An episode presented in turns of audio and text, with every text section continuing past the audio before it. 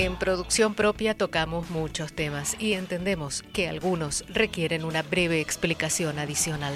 Así que os damos la bienvenida a las píldoras sonoras de la salud de la humanidad.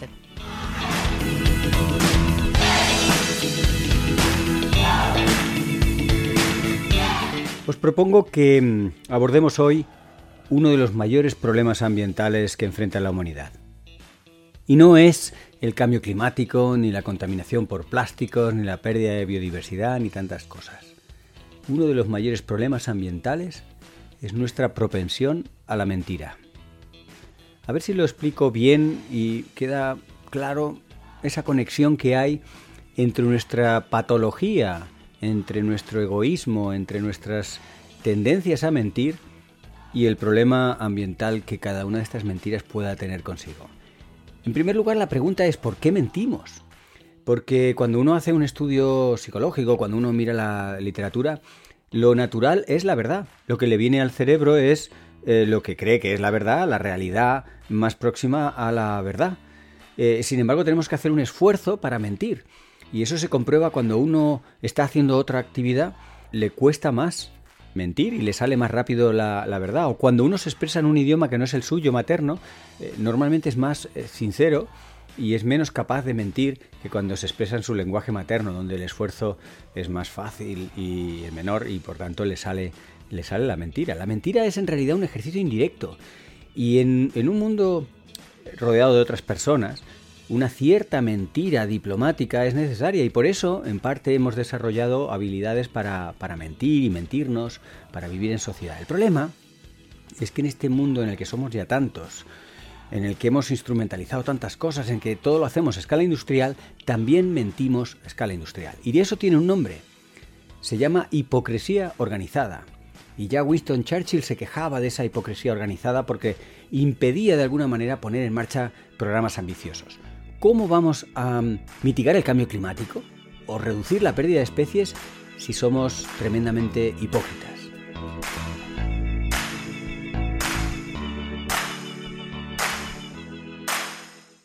En el colegio me explican muchas cosas de las que habla Fernando, pero parece que muchos mayores no fueron al colegio.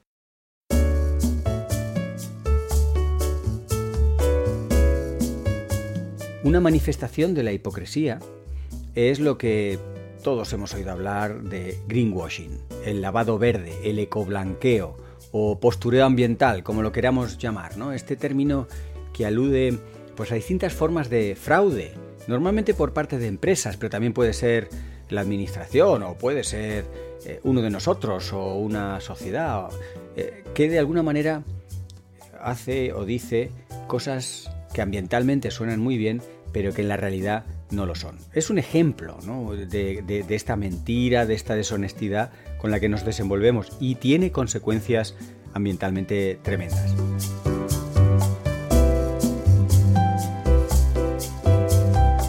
Muy interesante para ponerle algo de freno a este greenwashing que, por cierto, la Unión Europea está estableciendo ahora mismo eh, una legislación para regular ese, greenwashing y para, de alguna manera, sancionarlo cuando es obvio. Mm, en fin, poner, ponerle un poco de tope, un marco jurídico que, frene y que prevenga y que corrija la tendencia de algunas instituciones, algunas empresas a ecoblanquear o hacer greenwashing. ¿no? pero volvamos, a mí me gustaba hacer esta, esta categorización de tipos, ¿no? porque los tipos, esa clasificación de, hipocresías y de greenwashings, nos puede ayudar a, entenderlas mejor, entender las causas y también entender los antídotos, cómo podemos desvelarlo y cómo podemos de alguna manera contrarrestar ese, e, e, ese engaño, esa deshonestidad, ese greenwashing. Estás escuchando Producción Propia, el podcast que te conecta con la realidad.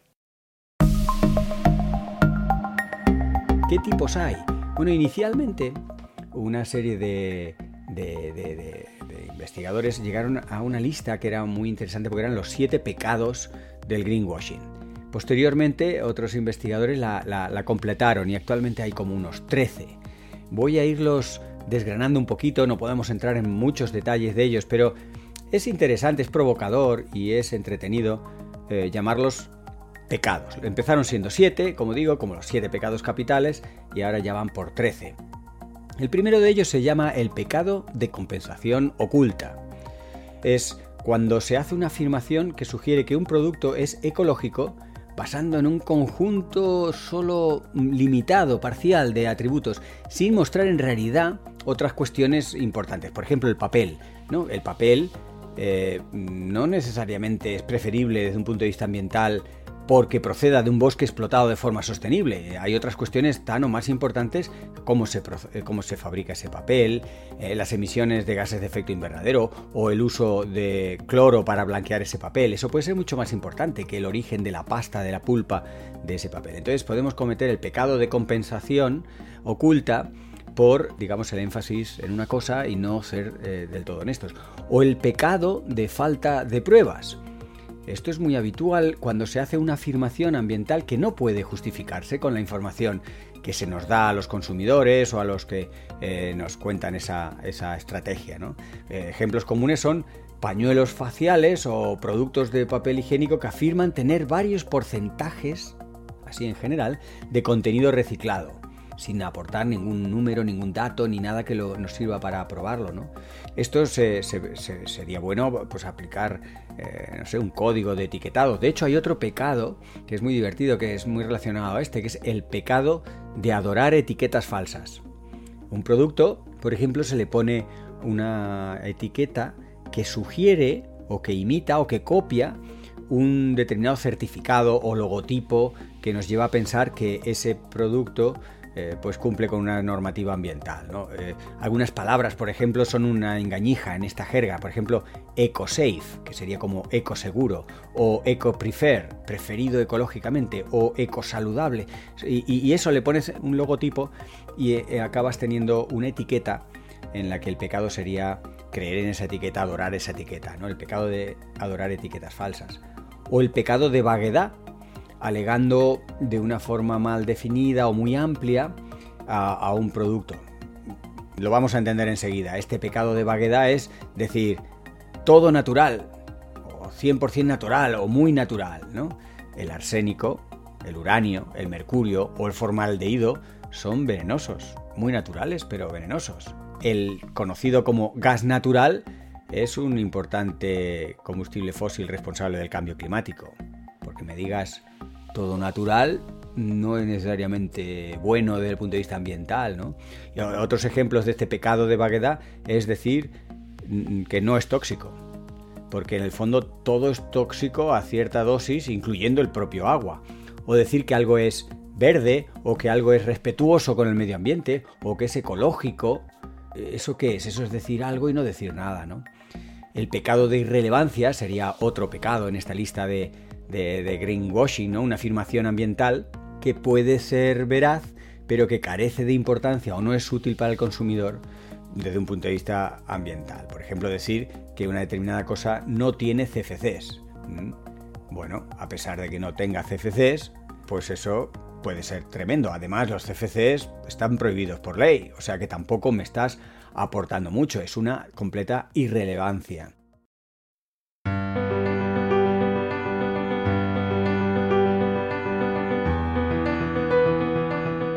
O el pecado del menor de dos males.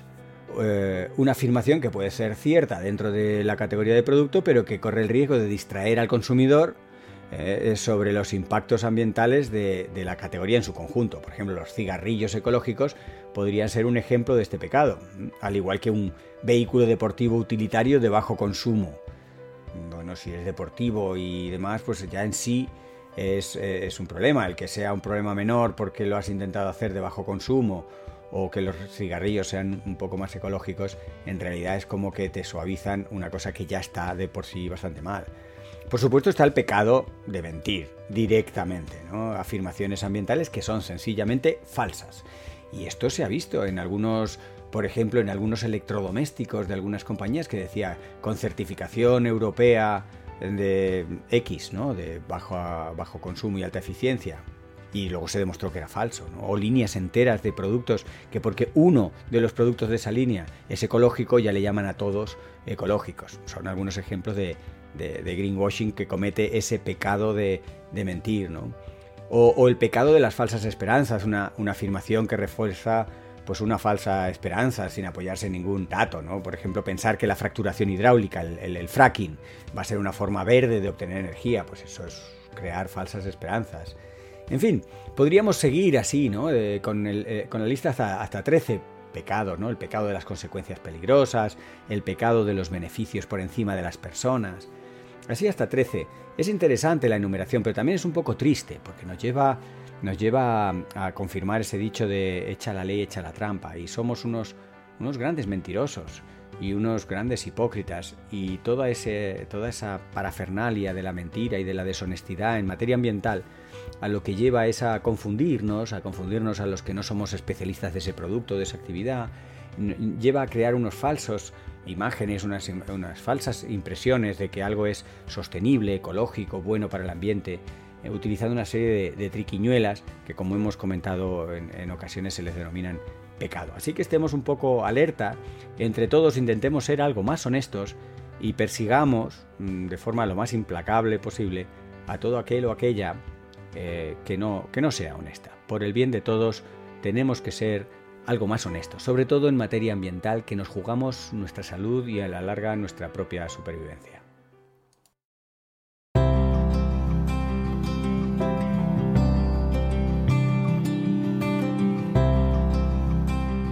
Gracias por escucharnos. Esperamos que esta breve píldora sonora te haya resultado interesante. Permanece atento que vendrán más y mejores. Y no olvides seguir los episodios más extensos de Fernando Valladares en Producción Propia, el podcast de la salud de la humanidad.